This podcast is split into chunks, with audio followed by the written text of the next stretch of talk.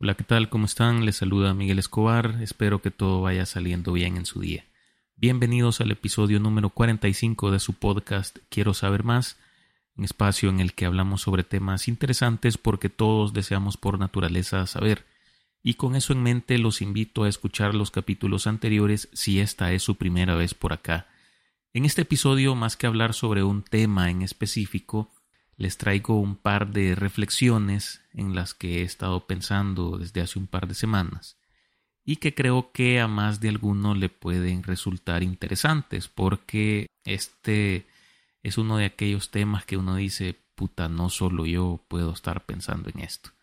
Y es que recientemente en Twitter he estado viendo que están proliferando a lo desmedido un montón de páginas dedicadas a difundir según quienes las manejan, contenido enfocado a, oigan bien esto, enseñar a los hombres a cómo ser hombres, o cómo lograr la excelencia masculina, o cómo hacerse más atractivos o seductores, por medio de consejos eh, que en su mayoría creo que son bien burdos. Y es que no digo que todas estas páginas o este contenido per se sea malo o que esté cagado.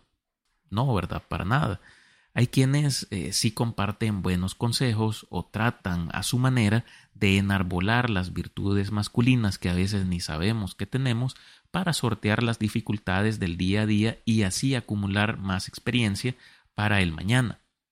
El problema que yo veo es que, bueno, no todos los hombres tuvimos la ventaja de tener un padre que a veces a punta de consejos, regaños o de una tu buena verguiza o por qué no decirlo, con su sola presencia y ejemplo, nos enseñaba cómo se debe ser un hombre. Y lo digo porque hoy en día esto eh, francamente es un plus que te pone ya de por sí en otra liga respecto de aquellos que no lo tuvieron. Yo, por ejemplo, considero que sí lo tuve y en ese sentido me doy cuenta de lo ridículos que son a veces algunos de estos eh, pseudo consejos de los que les hablo que se ven hoy en día en redes sociales para lograr lo que llaman la excelencia masculina o, por qué no decirlo, lo, acertado de, de, algunos otros, aunque esto en menor número, ¿verdad? Pero para concluir esta, esta idea o ir aterrizando sobre lo que yo me estoy refiriendo, diré que aquellos que no tuvieron este plus en su etapa de desarrollo andan por ahí valiendo verga, eh, siguiendo consejos pendejos que solo los van a conducir a una vida miserable, estéril, al servicio de otros más adaptados o astutos, o que son mejores hombres que ellos, o incluso al servicio de mujeres que se aprovechan de ellos. Pero ¿cuál es el origen de este problema? En lo personal, concluyo que hay varios factores que coadyuvan a este fenómeno pudiéramos hablar de, la transculturación, globalización, de los medios de comunicación, pero aquí nos vamos a enfocar, como lo sugiere el, nombre de este capítulo, en algo que yo llamo desconexión generacional y también en otro tema bien importante que sería una especie de transvaloración de los valores, pero a la inversa. Más adelante les voy a explicar qué me refiero con esto.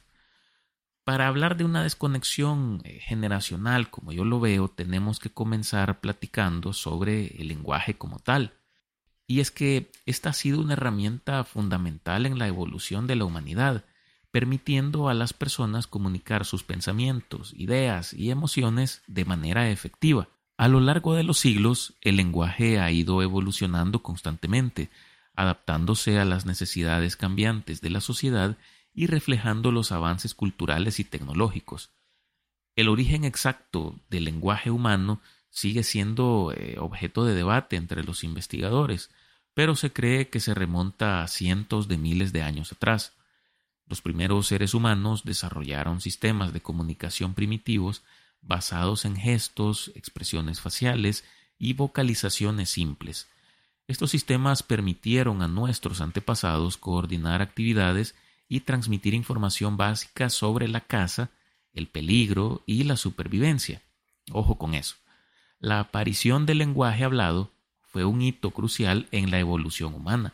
A medida que nuestros cerebros se desarrollaron y se hicieron más complejos, los seres humanos eh, fueron adquiriendo la capacidad de producir y comprender una amplia gama de sonidos, lo que permitió una comunicación más detallada y sofisticada.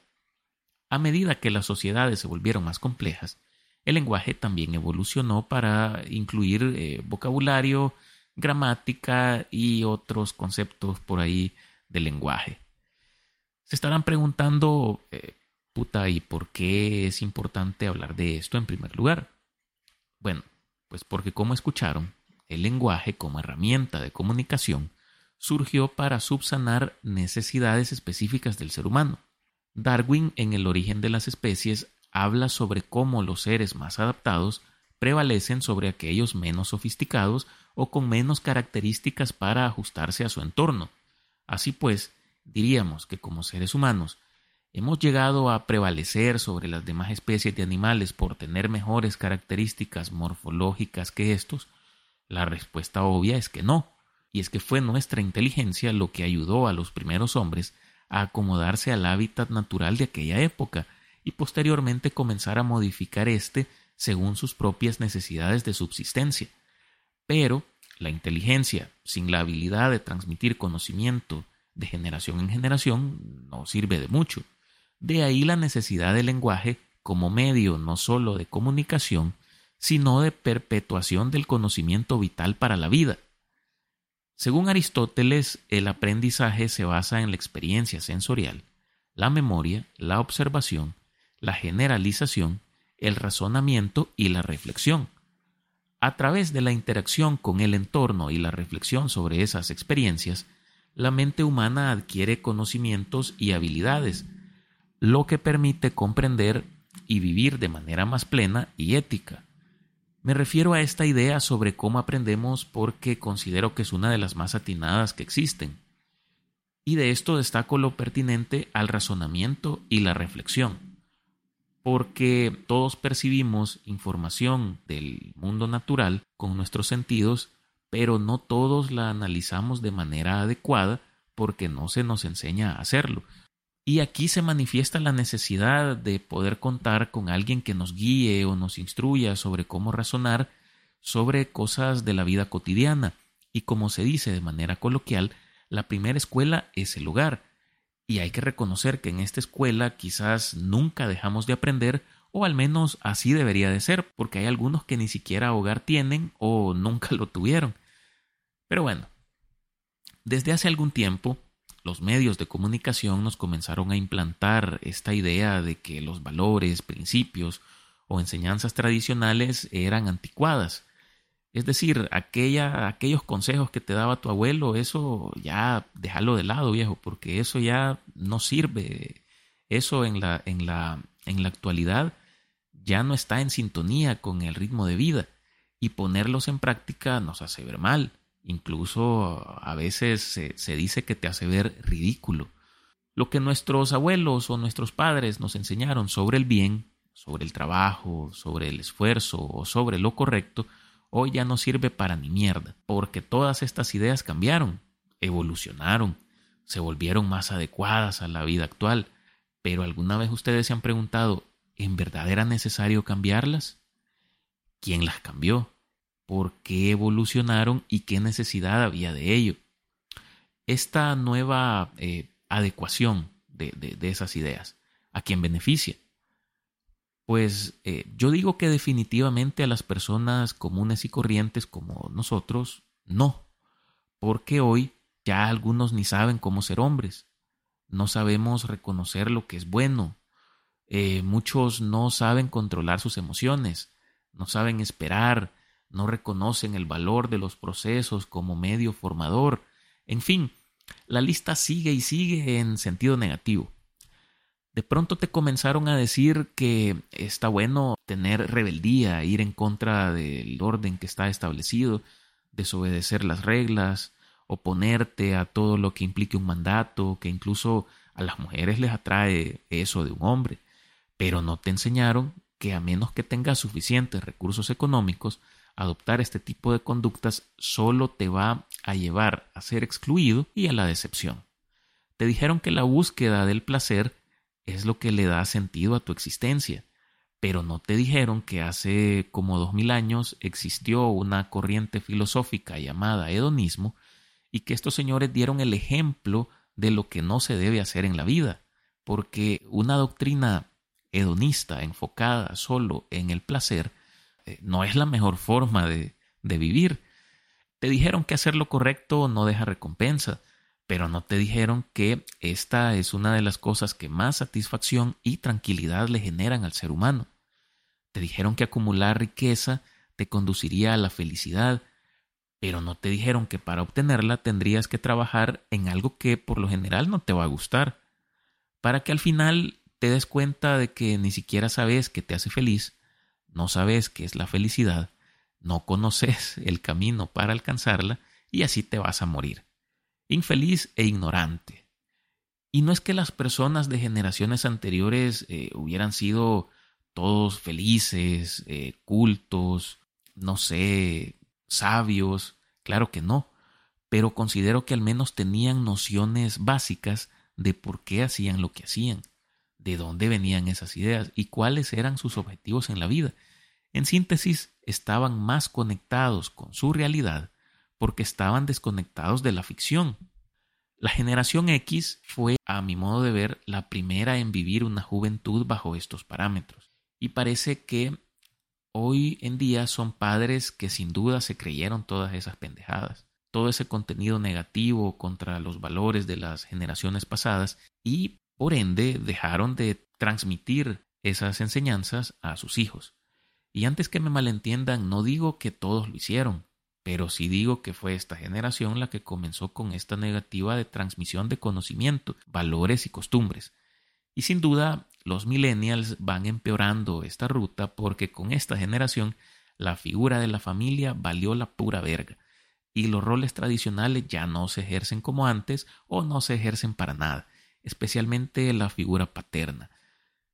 Ojo, Tampoco digo que todas las enseñanzas de nuestros abuelos o nuestros padres hayan sido buenas per se. Tampoco es así. Pero al menos los que crecimos con una buena instrucción, algo a la antigua mezclada con algo de, de, de modernidad, creo que no hemos salido tan mal. En lo personal conozco muchas personas criadas por padres y abuelos con valores y principios que estarían en el espectro de lo anticuado, que hoy pues son personas de bien, pero también conozco otros que se perdieron en el camino y que les ha ido mal. Lo cierto es que la receta del éxito o el fracaso depende de cada persona. Sí, pero en la medida en que tengas un buen set de herramientas para la vida, vas a estar más cerca de alcanzarlo. Y lo principal para emprender este camino, al menos yo así lo veo, es tener carácter y criterio, cosas que los abuelos y los padres sí te enseñaban y que hoy se extrañan en las personas más jóvenes. Ahora bien, todo este tema del que les he hablado considero yo que ha creado una brecha, una desconexión entre generaciones y, es que si ustedes ponen a platicar a un niño eh, de, de hoy con un anciano ya de unos 80 años, te vas a dar cuenta cómo hay una gran desconexión entre unos y otros. Hace unos días yo veía un video que me llamó mucho la atención, en el que se consultaba a unos niños españoles que querían ser eh, de grandes, y casi que todos decían que querían ser TikTokers, YouTubers, creadores de contenido y cosas por el estilo. Hace algunas décadas, si nos preguntaban esto, hubiésemos respondido de manera muy diferente. Y si bien es cierto, estos oficios o profesiones, si se les quiere llamar así, antes no existían, sí que existían algunos otros que eran eh, o que son bastante similares, como por ejemplo actores, bailarines, presentadores de noticias, etc. Pero lo cierto es que, bueno, al menos como yo lo, lo recuerdo, uno tal vez se encaminaba más a qué, a ser doctor, a ser abogado, a, no sé, profesiones quizás más tradicionales, porque esto te generaba algún tipo de, de valor como persona. Y no valor desde el punto de vista material, sino valor en el sentido de satisfacción de que puta habías hecho algo bien o que habías eh, sacado tu carrera o cosas así pues y, es algo que hoy en día esto eh, se ha perdido totalmente y la verdad es que por el momento esta eh, desconexión entre generaciones deja ver más resultados negativos que positivos. Pero si el problema es esta disyuntiva entre unos y otros, el resultado más tangible es la transvaloración de los valores en sentido negativo o inverso, diría yo, no en el sentido filosófico del que habla Nietzsche en su obra. Esto lo vamos a aclarar después. Y es que esta idea de la transvaloración de los valores no es algo nuevo. Nietzsche la presentó en su obra Así habló Zaratustra, en la que cuestiona la validez de los valores establecidos por la moral tradicional y plantea la necesidad de un proceso radical de reevaluación y reinterpretación de estos. Según Nietzsche, la moralidad tradicional, basada en conceptos como el bien y el mal, fue creada por las clases dominantes para ejercer control sobre la sociedad. En lugar de aceptar pasivamente los valores heredados, Nietzsche propone una transvaloración que implica la inversión y reevaluación de estos valores en función de la voluntad de poder y la afirmación de la vida. La transvaloración de los valores no busca eliminar todos los valores existentes en sí mismos, sino que invita a una reflexión crítica y a la posibilidad de crear nuevos valores que sean más acordes con nuestras necesidades y deseos auténticos. Como vemos, Nietzsche nos habla sobre una especie de acomodación de los valores preexistentes a nociones que sean más acordes con las necesidades de las personas en el tiempo en que les tocó vivir. Agregó a su crítica que debemos trascender los valores moralistas y cultivar una ética que celebre la individualidad, la autonomía y la expresión de nuestra voluntad de poder. Esto implicaría asumir la responsabilidad de nuestras elecciones y acciones reconociendo que somos los creadores de nuestros propios valores y buscando una vida auténtica y plena. Yo me pregunto, ¿será que Nietzsche no se representó la idea de que en lugar de, de, que existiera una transvaloración de los valores en sentido positivo, como lo veía él, hubiera una transvaloración de los valores en sentido negativo, como existe hoy? Eso eh, creo que queda a la, imaginación de cada quien, pero eh, vale la pena eh, hacerse esa pregunta. Pero más allá de eso, yo también me pregunto, ¿será que en la actualidad esta transvaloración de los valores de nuestros padres o nuestros abuelos fomentan esta individualidad, autonomía, creatividad y nos conducen a vivir una vida plena? Nos ayuda esto a reconocernos como creadores de nuestro propio sistema de valores y principios o a aceptar y asumir la responsabilidad por nuestras acciones. O bueno, por otro lado, ¿será que solamente eh, esta transvaloración a la inversa, como, como yo les decía, eh, solamente responde a una noción de rebeldía sin causa, a intereses hegemónicos que nos condicionan a vivir nuestra vida según su conveniencia, ¿O esto es el resultado del resquebrajamiento de la familia como célula social fundamental en la sociedad? Que es un tema del que hablamos de manera muy liminar, pero que creo yo que también está bastante inmerso en esto. Y mi respuesta es que actualmente estamos en un nivel de alienación general que nos ha abstraído a una sola cualidad que como seres humanos tenemos, y es la de ser productivos, desde el punto de vista de generar riqueza con nuestro trabajo. En ese sentido, todo aquel conocimiento que no se integre con esto no debe ser aprendido, debe estar vedado porque es eh, superfluo, es innecesario. No necesitamos valores, no necesitamos buenas costumbres, eh, criterio ni carácter, buenos modales, porque eso no nos ayuda a producir. Y como tal, para los medios de comunicación es vital implantar la idea de que esas enseñanzas están fuera de tiempo, son malas, son anticuadas, son ineficaces y como no están cool, debemos desconectarnos de, esas enseñanzas. Que hacer lo correcto es eh, estudiar una carrera, conseguir un empleo, trabajar todos los días, formar una familia y criar más empleados para alimentar a la maquinaria llamada capitalismo, porque al final del día no somos más que eso, engranes de esa máquina. Con esta reflexión vamos a ir cerrando este capítulo recordándoles que la finalidad de este monólogo es invitarlos a la reflexión. Me costaría creer que no hubiera más de alguno por ahí que no se haya puesto a pensar en estas cosas.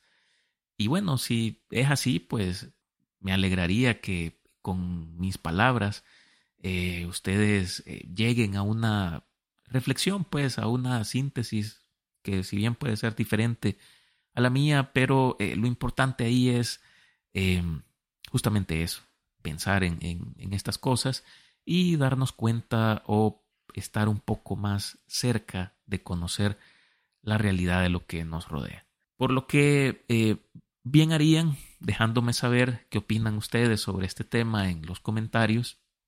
Síganme en Twitter como Miguel Escobar. Ahí comparto a diario reflexiones, no, no como estas de las que yo les hablo, sino eh, que trato la manera de compartir eh, reflexiones filosóficas para la vida cotidiana. De igual manera en Instagram, eh, como quiero saber más. Gracias por escucharme. Suscríbanse, recomienden y califiquen por favor este podcast en su plataforma preferida, pero también compártanlo con sus amigos, familiares, compañeros o con quien ustedes deseen. Nos escuchamos en la próxima para conocer un poco más sobre un nuevo tema o para hacer otra reflexión. Ya veremos qué pasa. Me despido, que estén bien. Hasta pronto.